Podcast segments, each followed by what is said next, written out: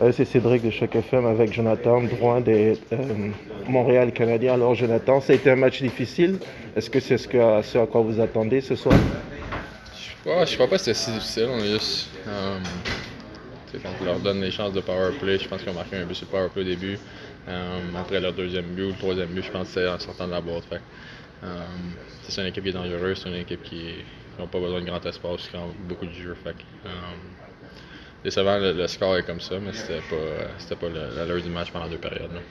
Vous, au plan personnel, ça faisait, disons, depuis le début de l'année 2023, ça se passait très bien. Mais un peu ce soir, c'était quoi vos- votre feeling par rapport au, game? Moi-même ou l'équipe? Non, pour vous, pour vous, parce Ouais, que c'était une très très belle séquence. Ouais, ouais, j'ai aimé, mon match ce soir. Je pense que j'ai 7 ou 8 lancés. Euh, encore une fois, tu perds 5-1, tu peux pas vraiment regarder ton individuel c'est bien joué ou non? Je pense que c'est- collectivement, on a donné un peu trop de 2 contre 1, trop de chance. Euh, trop de chance une équipe avec trop de talent comme ça. Euh, pense que une équipe avec du talent comme ça, comme si tantôt, ne manqueront pas, manqueront pas leur chance comme ça. là.